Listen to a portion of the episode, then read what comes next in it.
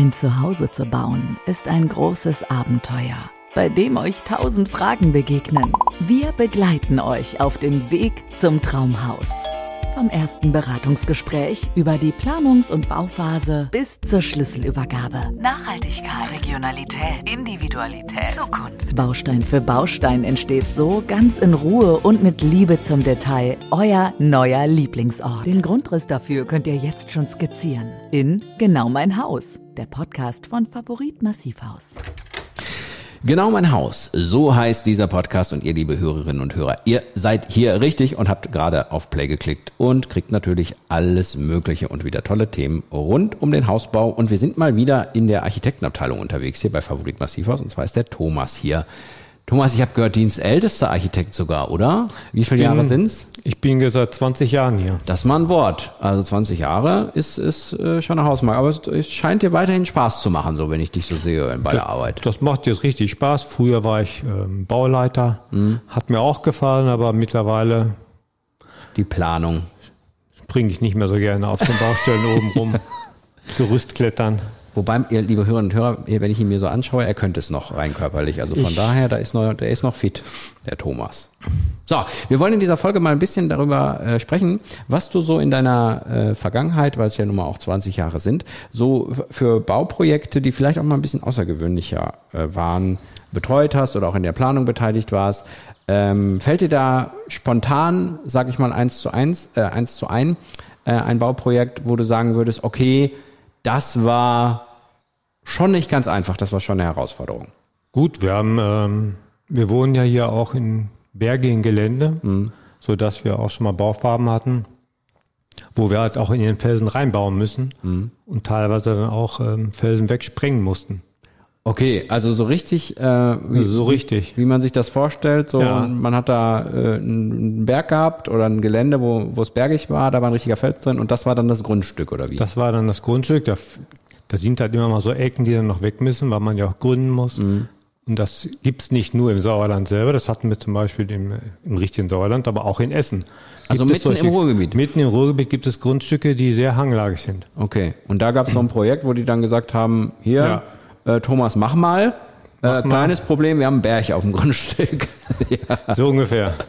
ja, wie geht man dann vor? Also war das jetzt auch eher so eine, ein kleinerer äh, Vorsprung, der weg musste, oder war das schon ein ordentliches Stück?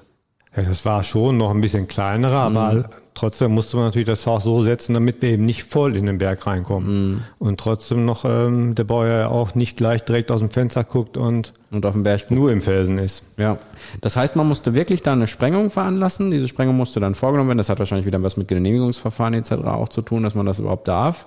Und dann hat man praktisch da das hinbekommen. Ich weiß nicht mehr, bei welchem von beiden wir gesprengt haben. Ich glaube, das im Sauerland. Ja. Und hier ging das noch mit Abtragen. Ach so, das geht auch. Mit richtigem Werkzeug geht das. Dann sind so Hammer Nicht und mit Meißel. Hammer und Meißel, Hammer aber so ein Bagger gibt's ja auch mit. Was war das in, im Ruhrgebiet für ein Projekt? War das so ein Einfamilienhaus oder was war weißt du das? Das war ein ganz normales Einfamilienhaus Mhm. mit Keller. Ja. Und das war dann schon ähm, natürlich auch eng. Logisch. Ah, ja. Abstellen, Flächen waren ja auch nicht so groß. Ja, dann, da ist schon, glaube ich, selbst für jemanden, der so viel Erfahrung hat wie du, eine Herausforderung, das wirklich auf die Beine zu stellen. Und ich kann mich gerade erinnern, und die hatten auch noch einen Baum, wo die Wurzeln nicht beschädigt werden durften. Au. Im Zufahrtsbereich. Na dann herzlichen Glückwunsch. Herzlichen Glückwunsch. Ja. Aber ihr habt's hingekriegt. Hat gut geklappt, sieht Okay. gut aus. Okay. Bauern sind auch glücklich. Schön. Wir hatten, äh, ich weiß nicht, ob wir es in der Folge schon mal hier gesagt haben, aber ich hab, kann mich dran erinnern, dass ihr mal einen Kunden hattet, der so einen Panikraum haben wollte.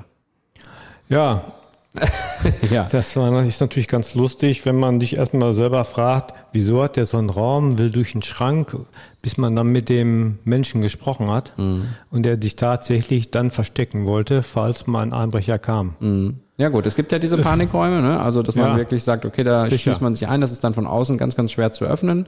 Dann kann man da Richtig. seinen Notruf absetzen und dann kann man von innen irgendwann eine Tür aufmachen, wenn eine Polizei da ist. Äh, aber für einen Architekten stelle ich mir natürlich schwierig vor, wenn der sagt, muss aber versteckt sein. Genau. Wie, wie bist du da vorgegangen? Also Ja gut, wir haben natürlich eine abgelegene Stelle im Raum gesucht, äh, im Haus gesucht, wo man auch der Meinung ist, als wenn ich jetzt mal sage, als Einbrecher reinkommt, dass man meint, das könnte wirklich das Ende des sein. Ne? na okay, also so, muss ja- so ein optisches Ding auch, ne? Genau, da wurde eine komplette Schrankwand eingebaut, Mhm. so dass man dann auch nicht erkennen konnte, dass dahinter noch was sein könnte. Ja. Mit Sicherheitstür. Du sagst das jetzt so, aber so einfach war es wahrscheinlich gar nicht. Nee. man will ja auch nicht immer den Platz abgeben, ne, weil man es ja auch fürs Haus braucht. Ah ja, ja, ja, das kann man. Weil das durfte ja auch nicht zu klein werden. Wir haben schon mal häufiger äh, darüber diskutiert, dass Bauherren und Herren, Bauherren oft ähm, viele Fenster haben wollen. Also weil, weil, Ja. sie, weil das ist ja nicht immer nicht immer gut. Das Ja. ist ja nicht immer gut und man sieht das ja trotzdem, dass es draußen gebaut wird. Und aber auch das haben wir hingekriegt. Mhm. Ne, mit einem Haus, das wirklich fast nur Fenster hat, wenig Innenwände. Okay. Gut, hat natürlich Stützen, Mhm. aber dieser Bauer, das war dem, die hat dann gut integriert, diese Stützen. Mhm. Und dann fanden wir das am Ende, ist das ein gutes Projekt geworden. Okay, ein außergewöhnliches auch. Ja, schon, normalerweise, ähm, ein normales Haus hat ja nicht nur Fenster, weil Mhm. die wollen ja auch Verschattungen haben. Ich wollte gerade sagen, ne, also ne, normale Häuslebauer, die sagen ja auch schon mal gerne, ja, ich möchte hier ein Fenster, hier ein Fenster, hier ein Fenster, wo dann ein Architekt Ja. auch mal sagen muss, nee, nimm mal lieber eins weniger. Erstens kannst du da mal einen Schrank an die Wand stellen und Ja, zweitens ist das viel zu viel Licht. Und bei diesem Bauprojekt war es so, dass da Eigentlich nur Fenster. ja. Hatte, war der irgendwie auch Architekt oder war Der der, war, der war selber Architekt, hat jetzt auch ein bisschen selbst entworfen. Mhm. Ich war meiner Meinung nach, glaube auch schon mal vorher versucht, andere davon zu begeistern, die ihm das dann bauen sollen. Okay, Und ähm, wir haben ihm das dann umgesetzt. okay. Vielleicht wollte er die Gardinenindustrie irgendwie anschieben. Ja. Man weiß es nicht. So, was haben wir noch? Hattet ihr eigentlich mal irgendwie so ein, so ein Promi oder sowas? Oder so ein, so jemand Besonderen? Kannst du dich daran erinnern? Ähm, ich kann mich daran erinnern, dass ich ähm, mal einem Bauherrn gegenüber saß, der sehr interessiert war, ist bestimmt schon zehn Jahre her und damals schon sehr interessiert an Nachhaltigkeit und Ach ich so, möchte- das, das, was jetzt eigentlich Was spielt. man jetzt macht, Mhm. wollte der damals schon, da hatte ich mich ja sehr gewundert. Dann stellte sich heraus, dass das ein Chef von einer Hilfsorganisation war, der eben speziell in diesen Bereichen arbeitete. Mhm. Und dann fand ich das schon. Der war jetzt in Afrika noch Mhm. und wollte jetzt einfach wieder zurückkommen nach Deutschland. War das für dich ein Unterschied, das dann zu machen? Oder hast du eher so, oder wegen dem Nachhaltigkeitsding, dass man da mal ein bisschen anders gedacht hat? Ja, man hat natürlich damals dann schon drüber nachgedacht mit Photovoltaik, was heute vielleicht normal ist, was damals noch nicht so war. Und ähm, hatte mich ja irgendwo doch auch gewundert, dass das ja ein ganz normaler Mensch war, obwohl er ja vielleicht doch Welt, Ja. Weltweit bekannt war. weltweit bekannt war. Und Ja. das fand ich dann mal einen außergewöhnlichen Bauern. Also wenn ich manchmal im Podcast jemanden mir gegenüber sitzen habe, den man als Promi-Status bezeichnen kann, merke ich immer, dass ich doch ein bisschen nervöser bin. Obwohl es eigentlich totaler Quatsch ist, weil es ja Mensch wie du und ich ist. Also, aber ich kann mir auch vorstellen, wenn du das Haus für denjenigen machen musst, da sagst du auch, ja, da muss ich aber, jetzt muss ich mal Gas Auch- geben. Ja, noch dieses Haus war eigentlich ein ganz normales, Ja. was man so braucht an Räumen. Das war jetzt nicht besonders groß. Also Ja. So, kommen wir noch zur, zum, zum letzten Besonderen, um äh, mal in deiner äh, Favorit-Massivhaus-Laufbahn als äh, langjähriger Architekt rumzuwühlen. Äh, hier Auslands, Auslandseinsatz. Also so könnte man es ja bezeichnen. Naja, immerhin haben wir es bis Holland geschafft. Ja, Und klar, dann kommt natürlich das Problem, dass die Ämter natürlich nicht in Deutsch wollen. Ne? Okay, fassen wir zusammen. Es gab offenbar ein, ein Bauprojekt, was dann ähm, in Holland, war das ein Deutscher, der in Holland bauen wollte? Das war ein Deutscher, der ähm, in Holland bauen wollte. ja. Ja. Welche Problematiken kommen dann auf einen zu als, aus, als ausführendes Unternehmen? Ja, erstmal muss man diese Korrespondenz mit dem Amt hinkriegen. Da gab es dann halt. Gut, die können zwar schon relativ gut Deutsch, aber nichtsdestotrotz musste das ja auch dann auf Holländisch sein. Also Dolmetscher dazwischen. Klar, konnte ich natürlich nicht Holländisch. Ja. Kann, ja. kann man sich ja noch fortbilden. Ja, einigermaßen. Ja. Und so ein bisschen musste man ja auch, Holländer bauen halt auch ein bisschen anders. Das heißt, dass man sich praktisch als Architekt auch ein bisschen umstellt von dem Ja. normal, der Ein bisschen da rein versucht, sich rein zu versetzen. Aber das war dann auch kriegt man auch hin. Was würdest du sagen, was war so der größte Unterschied da?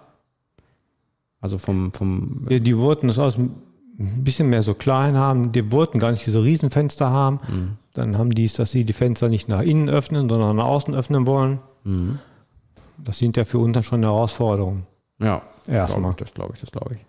Ähm, wenn du jetzt so äh, mal entscheiden müsstest, äh, morgen gibt es ein neues Bauprojekt und du, es wäre eher ein normales oder ein außergewöhnliches. Was, was reizt dich mehr? Also, oder ist es egal? Ja, so ein außergewöhnlich ist natürlich schon ein bisschen schöner, weil dieses, weiß ich nicht, einen vorliegenden B-Plan zu haben, das Haus dann ist alles vorgegeben, vier Okay, ist okay. Traufe, alles ist vorgegeben, da gibt's ja immer, Baufenster ist fix. Also da ist praktisch als Architekt dann so, da machst du so, ja, den, den, den Job, den du sonst auch machst, aber wenn so ein besonderes Projekt kommt, dann kommt auch mal die Kreativität wahrscheinlich ins Spiel. Die ja jetzt auch mehr kommen, weil diese Projekte der Bebauungspläne werden ja weniger. Ne? Man reißt ja jetzt viel ab, haben wir jetzt ganz viele Projekte, muss erstmal abgerissen werden oder angebaut werden. Ja. Da ist man ja dann schon mehr gefordert als am als Mähplan. sonst, ne? Ja. Ja. Ja, dann äh, ein Felsen mit einem Baum, wo die Würzung geschützt sein muss, muss es jetzt nicht sein. Aber sonst so.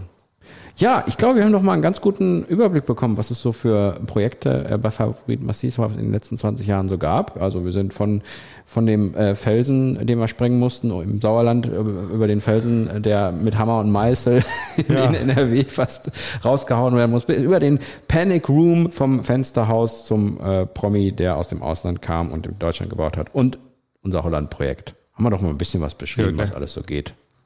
Geht viel. Ich wollte ich gerade sagen, ich habe das Gefühl, es geht viel Ja. Was Ja. Thomas, ich danke dir Gerne, äh, auf Dirk. die nächsten 20 Jahre. Ja, nicht ganz. Und liebe Hörerinnen und Hörer, bis zum nächsten Mal. Macht's gut. Tschüss. Tschüss. Träume nicht länger vom eigenen Haus. Gehe es an. Wir beantworten euch alle Fragen rund um eure eigenen vier Wände. Egal was. Macht jetzt euer persönliches Beratungsgespräch aus mit einem Klick. www.favorit-haus.de Genau mein Haus. Der Podcast von Favorit Massivhaus.